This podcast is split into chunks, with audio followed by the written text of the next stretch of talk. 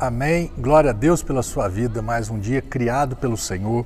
Mais uma palavra para alcançar a sua vida. Esse texto aqui é muito bacana que diz assim, ó.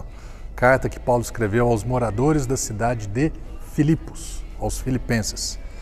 Concluindo, caros irmãos, absolutamente tudo que for verdadeiro, tudo que for honesto, tudo que for justo, tudo que for puro, tudo que for amável, tudo que for de boa fama, se houver algo excelente ou digno de louvor, nisso pensai.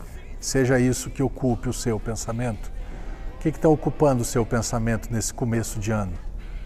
Eleições presidenciais, crise, pandemia, problemas, dificuldades. Isso tem, isso tem louvor nisso? Isso é amável? Isso é louvável? Isso é agradável? Não é. Isso existe? Sim.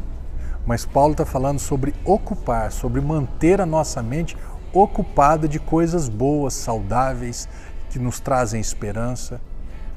Né? Tem um ditado no mundo que eu acho muito bacana, que eu não posso impedir um passarinho de voar lá em cima na minha cabeça, mas eu posso impedi-lo de fazer um ninho na minha cabeça.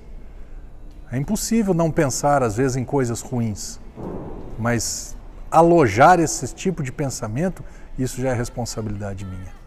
Amém? Pense a respeito disso e use a palavra de Deus para falar assim: isso não vem de Deus. Então, em nome de Jesus, eu rejeito esse tipo de pensamento. E comece a, a abrigar, a colher pensamentos bons, pensamentos agradáveis, pensamentos daquilo que Cristo já fez, daquilo que Ele já te prometeu, de coisas boas que podem acontecer na sua vida pela tua fé nele. Amém?